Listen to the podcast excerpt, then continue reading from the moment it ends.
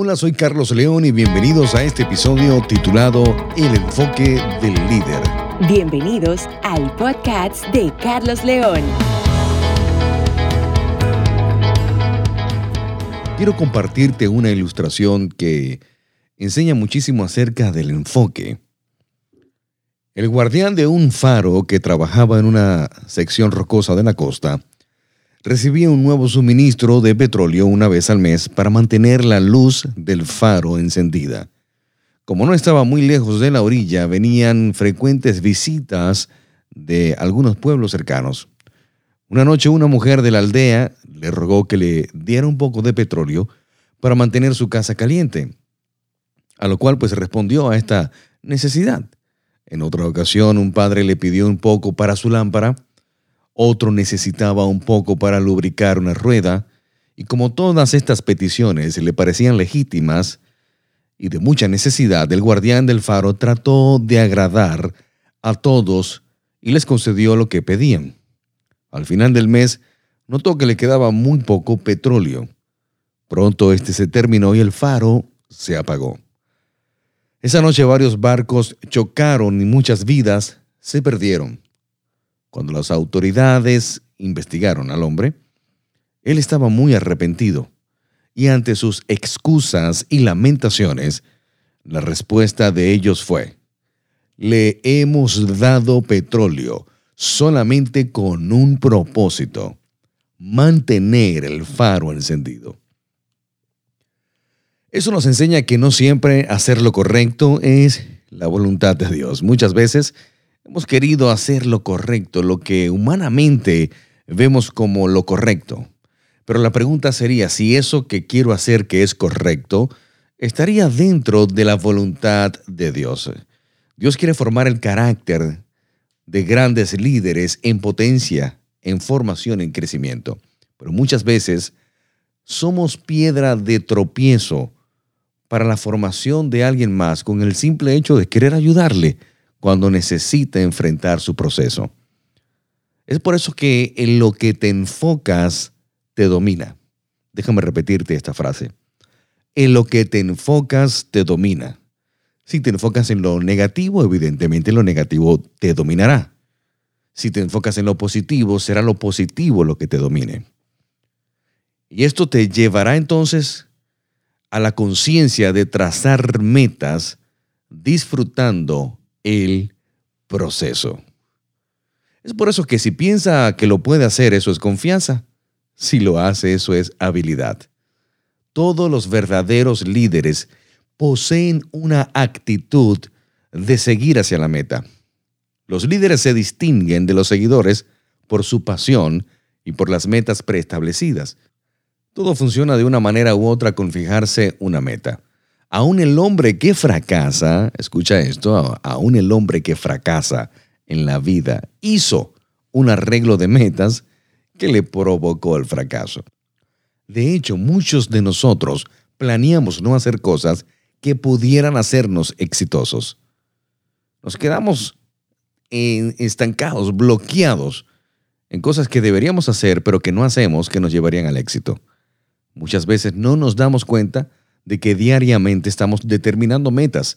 Siempre que al comenzar el día hacemos planes como para ir al supermercado, a la escuela, a la, lavandería, eh, y realmente estamos trazando metas constantemente. Todos los días nos levantamos a trazar metas. Tu futuro y tu vida dependen de las metas que te fijes. Y ahí es donde entra el principio de la relación entre el propósito y los planes. No podemos hacer una rutina de, metas, de planes, sin conocer nuestro propósito, sin saber cuál es nuestra asignación aquí en la tierra. Tu asignación quizás deba ser mantener el faro encendido. En el libro de Proverbios capítulo 19, verso 21, está escrito en la Biblia, muchos pensamientos hay en el corazón del hombre, mas el consejo de Dios permanecerá. Y de acuerdo con la sabiduría de esta declaración podemos entender tres cosas entre el propósito y los planes.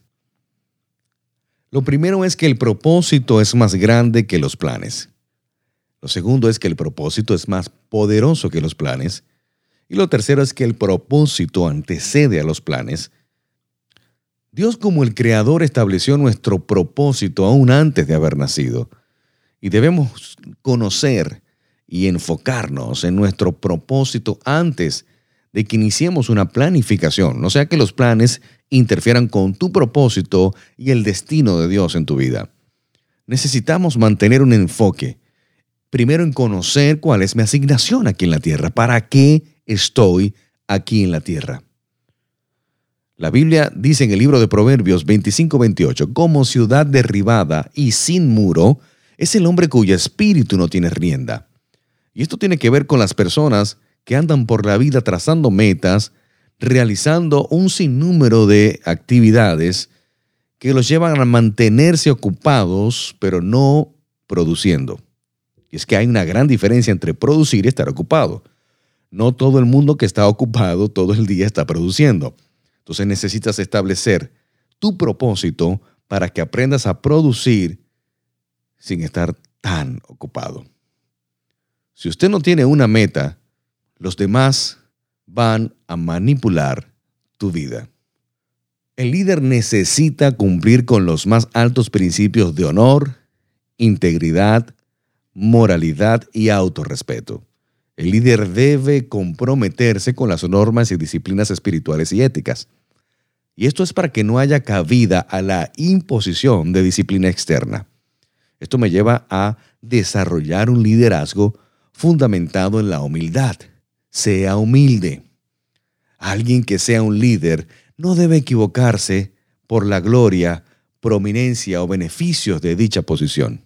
Un verdadero líder posee un dominante espíritu de humildad y está consciente de que la oportunidad de liderar a otros a un mejor futuro es un esfuerzo en común, no un ejercicio de heroísmo personal.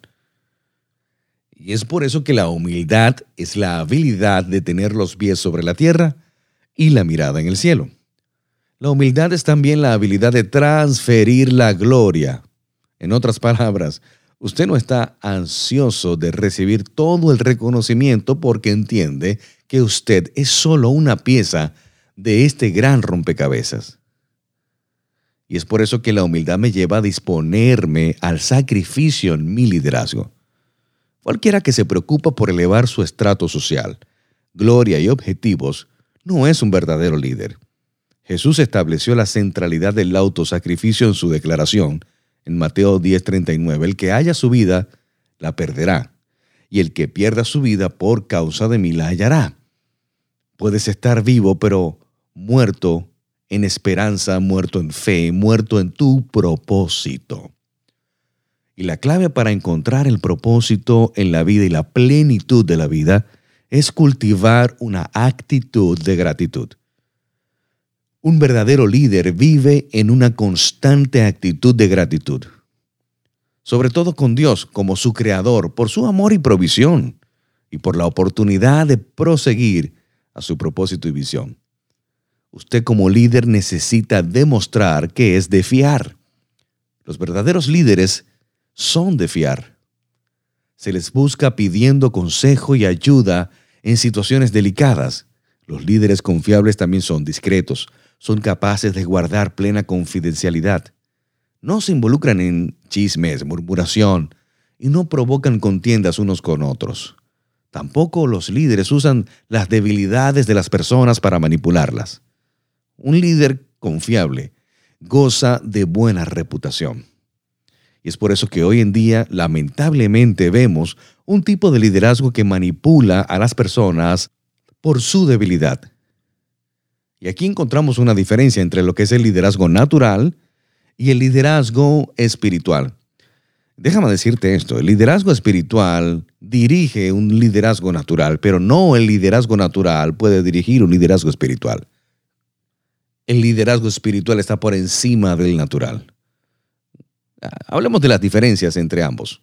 El liderazgo natural es confiado en sí mismo, conoce al hombre, toma sus propias decisiones, ambicioso, crea métodos, busca gloriarse de su trabajo, da órdenes y es independiente. Más el liderazgo espiritual es confiado en Dios, conoce a Dios, busca la voluntad de Dios, es humilde, Sigue el ejemplo de Dios. Honra a Dios con su vida. Obedece a Dios y depende de Dios. Y es aquí donde se desprenden tres tipos de liderazgo, el intelectual, físico y emocional. El liderazgo intelectual busca conocimiento y siempre se mantiene estudiando, creciendo a nivel intelectual. El liderazgo físico, que es mantener su cuerpo en forma saludable y en ejercicios. Y el liderazgo emocional, los verdaderos líderes demuestran madurez emocional. El aprender a controlar sus emociones y relacionarse con los demás de manera positiva es una de las áreas más importantes del desarrollo del liderazgo. Es por eso que una persona completamente saludable emocionalmente se siente seguro de su autoaprecio. Y aquí llego a la siguiente conclusión. Busque la aprobación de Dios antes que la adulación de las personas. El liderazgo natural busca que sus seguidores le adulen, pero el liderazgo espiritual busca la aprobación de Dios antes que la adulación de las personas. Y es aquí donde aprendemos a ganarnos a la gente. Aprenda cómo ganarse a las personas. Y te hago esta pregunta. ¿Has tenido alguna vez que trabajar con alguna persona difícil. Tal vez pensó, no puedo negar que tiene talento, que me resulta eh, muy difícil trabajar con esa persona, es brillante, pero no se lleva bien con nadie. Son personas que a pesar del asombroso talento que tienen, no son capaces de alcanzar a desarrollar su máximo potencial. Terminan confiados más en su don que en lo que Dios quiere desarrollar. No entienden que las buenas relaciones valen más que las muchas habilidades. Aprenda a desarrollar buenas relaciones con las personas. Hasta el individuo más introvertido puede hacerlo. Esto me hace recordar la Universidad de Harvard que realizó una encuesta sobre el éxito en la vida de las personas. Ellos investigaron que el 15% del éxito equivale a la habilidad o habilidades y destrezas que posees. Es decir, tus dones, talentos e incluso tu título universitario. Solamente aporta un 15% a tu éxito. El otro 85% equivale a la manera en cómo te relacionas con las personas de manera positiva. Es importante aprender a estar enfocado, conocer tu propósito, ser humilde y aprender a ganarse a la gente. Soy Carlos León y gracias por escuchar mi podcast. En Instagram sigue al pastor Carlos León arroba Pastor Carlos León y nuestro canal de YouTube, Pastor Carlos León.